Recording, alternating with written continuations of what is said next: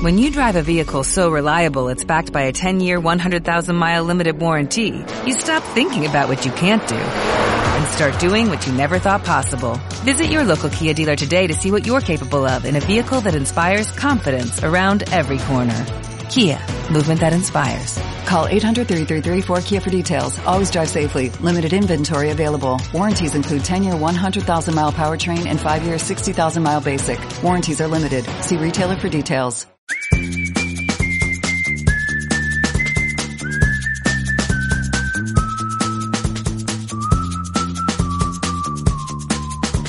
Bueno, ahora sí, ahora ya después de los preámbulos de las presentaciones de la música balcánica que no es casual, porque me evocaba a, a, los Balcanes sin que nada tuviera que ver, porque nada tiene que ver con nada, diría aquel. Ahora vamos a, abordar eh, la vuelta al mundo en nuestros 25 minutos, 30, los que sean. Tenemos cositas de América Latina que contar también. Han pasado cosas, ya, ya hacía un guiño Cris a algo que nos ha puesto felices por el tema de la despenalización del aborto en, en, Colombia. Han pasado más cosas en la región, pero es inevitable que eh, abramos el tema estrella fundamentalmente para que Flavia empiece a tomarse los shots. Yo la estoy observando.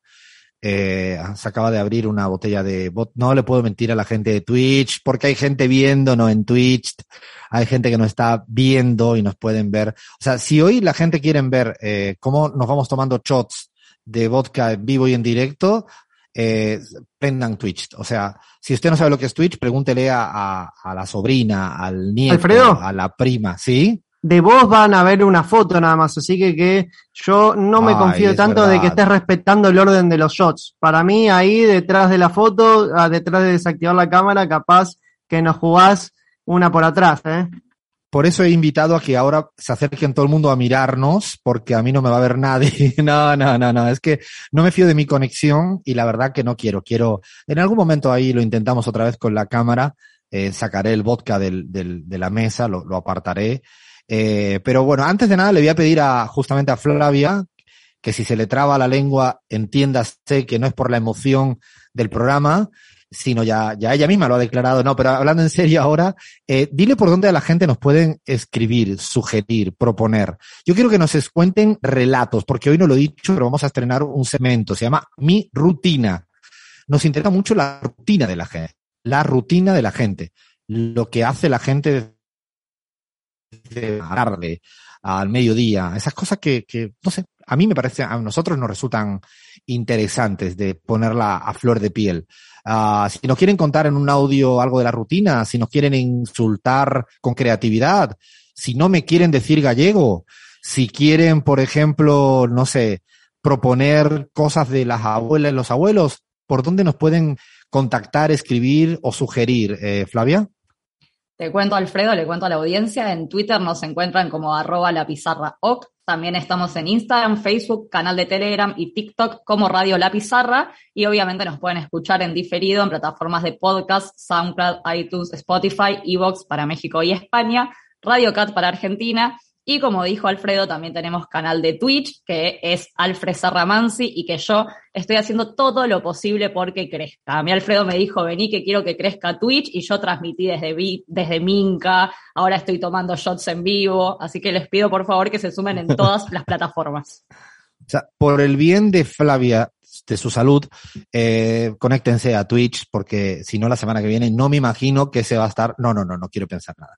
No quiero pensar absolutamente nada. Bueno, vamos a, a ir a, a, la cuestión de la semana, sin ser pretenciosos. Ya lo, lo hemos dicho de una manera lo más honesta y modesta porque verdaderamente a uno le cuesta tener que hablar de cosas que no tiene el, el conocimiento de esto. Creo que por ahí, antes de nada, como punto de partida, alguien que sí sabe, que se ha dedicado mucho tiempo a la política internacional, eh, Lean, creo que tenemos un, audio, ¿no? Así es, Alfredo, tenemos un audio de un amigo del programa, eh, el analista internacional y periodista, director de Nodal, Pedro Brigger, eh, que nos comenta un poquito sobre el rol de la OTAN en estos años previos a esta invasión militar y sobre todo también eh, nos da una arista interesante sobre qué repercusiones puede tener este conflicto para América Latina. Lo escuchamos. Para comprender lo que está pasando ahora en Ucrania, el vínculo con Rusia, eh, si bien hay que irse a la historia que realmente es milenaria, hay que tomar en cuenta en concreto la historia de la OTAN, que nació en 1949 después de la Segunda Guerra Mundial para contener la expansión de la Unión Soviética después de cómo quedó dividida Europa. Está el famoso artículo de George Kennan que explicaba por qué había que contener a la Unión Soviética. Pero más allá de lo teórico, la OTAN nació con un alto contenido militar, es una alianza militar. Cuando se disuelve la Unión Soviética, en el proceso de negociaciones que hay entre Gorbachev y Estados Unidos, James Baker, secretario de Estado, le dice a Gorbachev que no se van a extender ni una pulgada hacia el este, not one inch. Así es como lo dijo, not one inch, ni una pulgada hacia el este.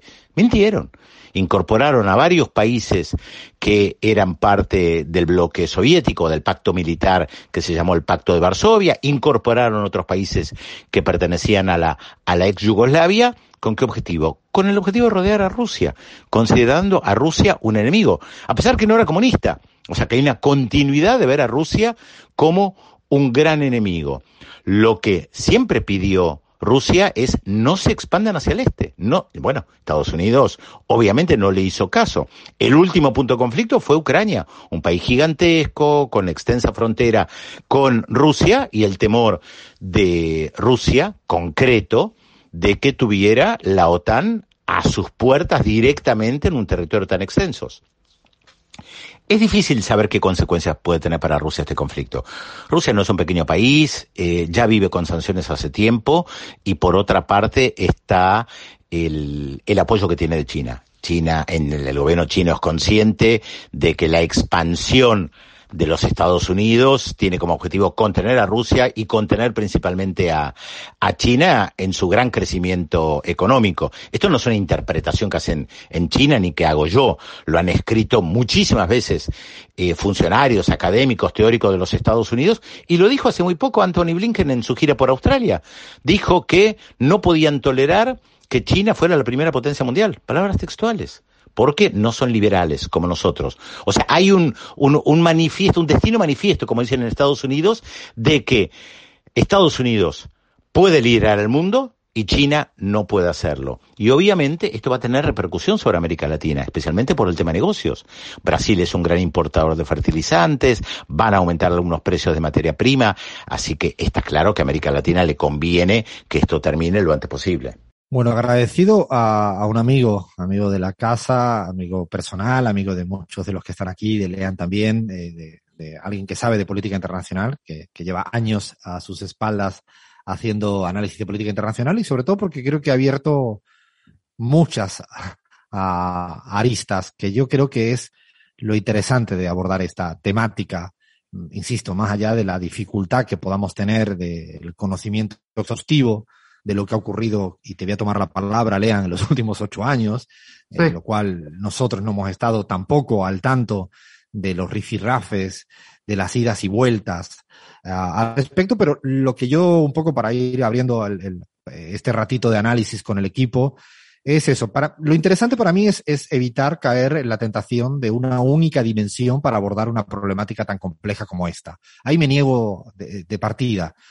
Y también me niego a que mm, eh, a hacer una suerte de ranking eh, de los analistas, de la gente que, podemos hablar al aire o, o, que hablamos en privado, una suerte de ranking de a quién nos importa más una muerte que otra. Eso también me niego, porque cuando uno acepta que parece que el que pone más veces al aire una situación de mierda, pareciera que esa persona o ese medio o ese periodista o ese analista uh, tiene, ¿no? Ha comprado para escalar eh, en una suerte de superioridad moral a la hora de decir, ya está, ya yo, uh, yo creo que me parece que, que toda persona de bien, eh, intuyo, sospecho, creo que no voy a acertar, no voy a decir nada, nada nuevo, le duele cualquier um, fallecimiento, incluso de gente que no, no conocemos, que, que ya sea por un bombardeo o por un, no sé, cualquier, cuando muere de hambre alguien, que no hace falta ser bombardeado.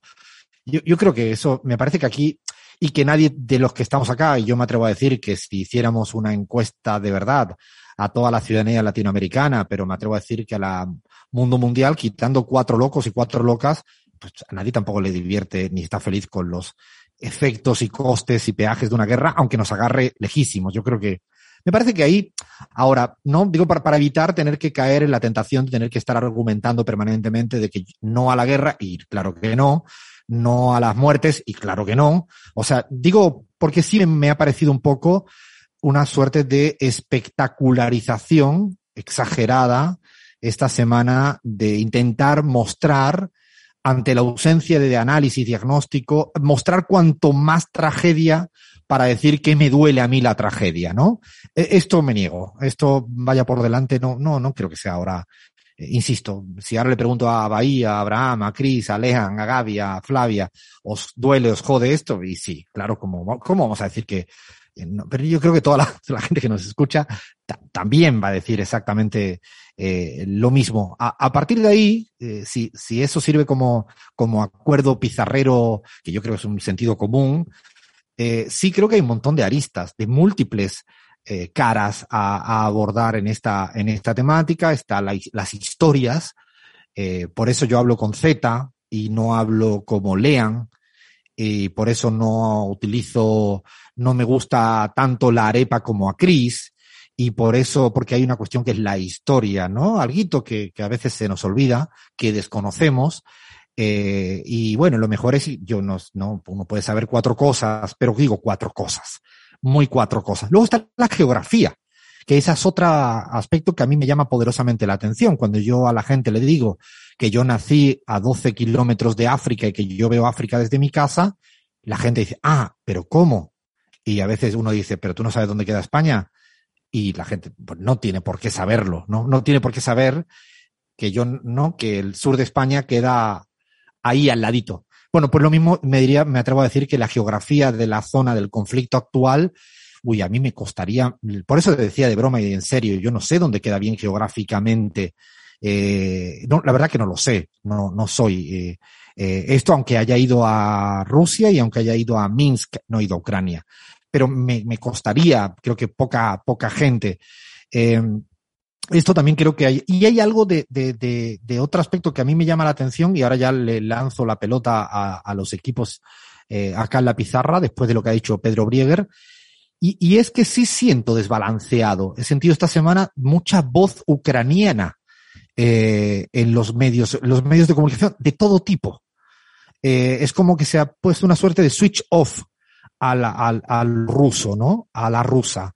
Eh, evidentemente lo han hecho mm, mucho tiempo atrás, pero ahora se ha acelerado. Por eso el, decía de broma y en serio, estaba viendo el partido de Nápoles-Barça, yo tranquilito, y prácticamente los contratulios deportivos ya estaban diciendo que había que sacar a los rusos de de las competiciones europeas. Bueno, está bien, el COI creo que acaba, el Comité Olímpico Internacional ha pedido que no se ponga ningún tipo de himno ruso y no sé qué más. O sea, pero lo que más me llama la atención es que los medios de comunicación han dado muy poca palabra a, fíjate lo que es la paradoja. Las pocas cosas que he leído en la Argentina sobre Rusia la tuve que leer, es paradójico la vida. En Clarín, eh, con un artículo del embajador de Rusia en la Argentina, eh, me llamó poderosamente la, atención.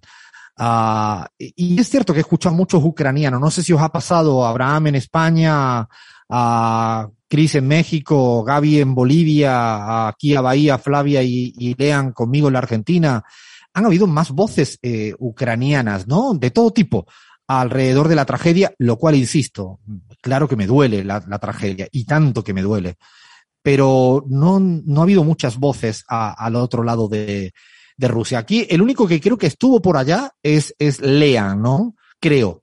Eh, dime si algo más que, que, pueda alumbrar alguna cosa a, a, la gente que nos escucha. Insisto, con la modestia que estamos intentando mostrar de que no vamos a dar lecciones al respecto.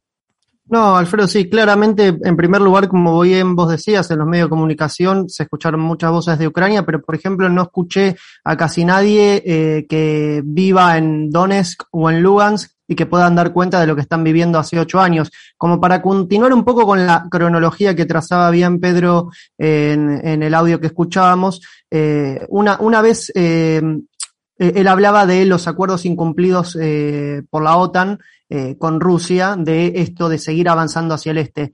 En 2014 lo que ocurre es que en Ucrania, eh, bueno, como bien en su momento fue noticia, pero hoy por hoy ya eh, quedó medio en el pasado, es una firma de un acuerdo entre Ucrania y la, y la Unión Soviética, eh, perdón, y la Unión Europea, me, me traiciona ahí el inconsciente. Esto es un acto fallido, ¿eh? claro, exactamente, que implicaba una serie de colaboraciones en, el ámbito sobre todo económico y político, no implicaba el ingreso a la Unión Europea, pero ese, esa firma del acuerdo luego eh, fue, digamos, escalando en, en, términos de conflictos y en términos también discursivos y en términos de acciones realmente eh, violentas, militares. Eh, también eso, ello dio la emergencia también de grupos nacionalistas muy, pero muy violentos ucranianos, lo que desembocó también esa serie de protestas a favor de la incorporación a la Unión Europea, en una especie de golpe blando contra el entonces presidente acusado de prorruso Víctor Yanukovych, eh, que bueno, que tuvo que salir del poder y ahí se instaló el empresario Poroshenko en un gobierno que, era una coalición que iba desde la derecha hacia la extrema derecha, con algunos sectores eh, eh, acusados de, de, reivindicar el nazismo, de reivindicar algunos eh, líderes de Ucrania en el pasado, como Stepan Bandera, que fueron abiertamente colaboracionistas con el eh, con el nazismo. Eh, si bien hay que decirlo, no, es que toda la totalidad del gobierno ucraniano es de extrema derecha, eso está muy lejos de ser así, pero sí hay que decir también que hay eh, sectores como el batallón Azov que fueron incorporados orgánicamente al Ministerio del Interior y que han realizado operaciones militares con el visto bueno del gobierno de Ucrania en las zonas de Donetsk y Lugansk, zonas que están siendo bombardeadas y zonas que fue eh, donde hay civiles que vienen siendo masacrados eh, y que sus casas vienen siendo destruidas. De hecho, hasta el estadio Donbass Arena, como hablábamos en fútbol y política, lo habíamos dicho, de hecho, en su momento, lo habíamos, eh, lo habíamos planteado, ocurriendo desde 2014. Es decir, exactamente, Alfredo. Y, es, y ese conflicto desata en lo que para hacer una especie de llamamiento a la paz, donde participaron Rusia, Ucrania, gobiernos de la Unión Europea y también las partes intervinientes de, de Donetsk y Lugansk. Bueno, lo, que venimos escuchando en los medios de comunicación es que Rusia incumple los acuerdos de Minsk al reconocer la independencia de Donetsk y Lugansk. Pero no es solamente Rusia la que está incumpliendo los acuerdos de Minsk, Alfredo. ¿Por qué? Porque los acuerdos de Minsk también incluyen un llamamiento al diálogo de eh, las autoridades del gobierno ucraniana con las autoridades de, las, de los gobiernos autoproclamados de Donetsk y Lugansk. Y eso nunca ocurrió, siempre la actitud fue eh, agresiva, de agresión, y, fue escalando, sobre todo también en, lo discursivo. Vladimir Zelensky hace muy poco había dicho que nunca se iba a sentar a, la mesa de las negociaciones con los representantes de, de esas eh, repúblicas acusándolos de terroristas.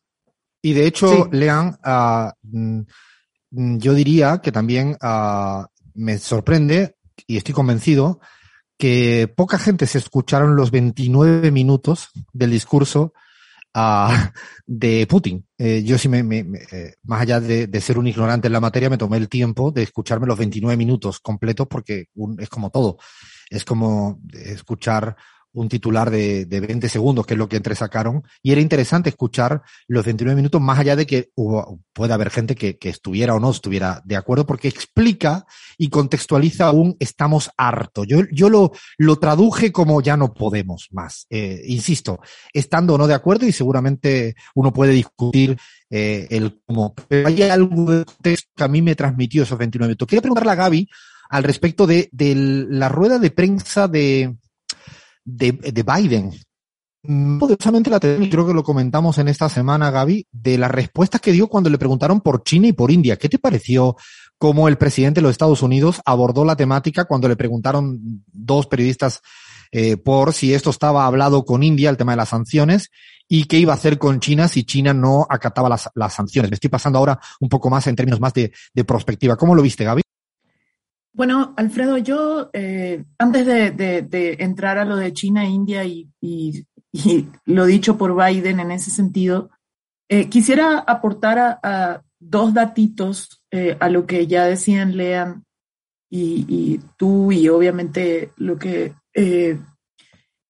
venimos hablando. Mm, uno de los elementos que hay que pensar es el por qué ahora se desata esta situación, ¿no? Y Rusia pone sobre la mesa un elemento que no es cualquiera.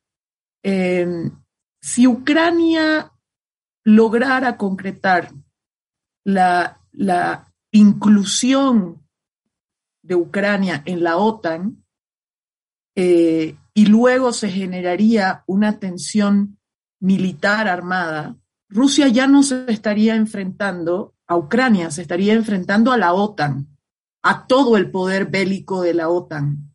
Porque una vez que eh, Ucrania fuera parte de la OTAN, pues, eh, como dicen las propias normas de la OTAN, si un país que es parte de la OTAN tiene una tensión militar con algún otro Estado, eh, pues todo el bloque de la OTAN respondería contra ese Estado, contra Rusia en este caso. Ese elemento es importante porque uno entiende un poco más por qué ahora. Pues porque Ucrania venía ya en la ruta de constitucionalizar su ingreso a la OTAN, de eh, anunciar además que em, ya lo estaba procesando y la OTAN se negaba a limitar eh, claramente el ingreso de, de, de, Ucrania a la OTAN como era parte de los acuerdos que se habían tenido previas y que ya explicó Lean. o sea, con esa hipótesis, con esa hipótesis explica un poco el, el, momento, el por qué ahora, ¿no? Yo creo que eso es importante ponerlo encima de la mesa. Y un segundo elemento es que eh, eh, Zelensky, presidente de Ucrania, había anunciado que tenía la voluntad de adquirir o tecnologías, adquirir o construir eh, eh, tecnología nuclear y potencia nuclear en términos armamentísticos. Entonces, no solamente que estaba en camino de ingresar a la OTAN, sino de poder tener capacidad eh, armamentística en términos nucleares. Entonces, mm, ahí hay dos elementos que, que ayudan a entender también. Y el último que quisiera aportar es que con todo esto que explicaba Lean, eh, entre 13.000 y 14.000 personas han eh, muerto siendo, digamos, asesinadas y un buen porcentaje de ellas son civiles en los ataques que ha habido durante todos estos años a la zona en conflicto eh, en el Donbass. Entonces, no creo que todos estos elementos eh, se pongan sobre la mesa en todos los medios de comunicación y creo que son importantes tenerlo.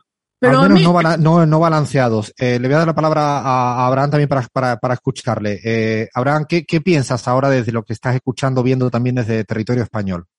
Bueno, eh, yo lo, que puedo acotar es que este análisis que se ha puesto aquí en la pizarra eh, está ausente, absolutamente ausente en las tertulias del país donde me encuentro, en España. Eh, aquí hay una sola versión de los hechos y claro, como tú decías, se apela mucho a la emotividad, a, bueno, a, lo que nos duele a cualquier ser humano bien nacido, ¿no? que se conduele con la tragedia humana, con los dramas de la guerra pero hay mucha espectacularización del tema y un poco análisis del condumio, de las razones históricas que se han expuesto aquí brevemente. O sea, yo ahora he recién incorporado al análisis o a las cosas que estoy pensando estas variables que ustedes han, deslizado, ¿no? Eh, por supuesto que desde mi punto de vista el imperialismo debe ser combatido provenga de donde provenga, ¿no? No me gusta, esta es una opinión muy modesta, ¿no? Mía. Hay que considerar otros factores históricos ¿no? Hay un análisis también que recomiendo encarecidamente de Ina Afinogeneva, no, no, no, no me pidan que lo pronuncie eh, de manera impecable, pero es esta gran periodista rusa que trabaja en la cadena del gobierno, en, en RT, pero es un, un, análisis más que sensato, inclusive expresando también su inconformidad con algunas acciones que se han tomado desde el gobierno ruso, ¿no? Esto para también quienes satanizan a RT como un, como un medio que no ejercita ningún tipo de, de, bueno, de, de, opinión que que se desalinee con, con la, los posicionamientos del Kremlin. No, de hecho, de hecho, RT yo lo he ido siguiendo permanentemente, como es normal en estos días, y efectivamente eh, me ha parecido infinitamente más equidistante, con voces y vídeos de, de, la, de, ¿no? De, de, los efectos de mierda en la población civil eh, ucraniana, porque yo creo que eso es que huelga, insisto, repetirlo y repetirlo, porque creo que estamos todos, eso duele. Eh, Bahía quería eh, comentar, creo, a, al respecto al guito.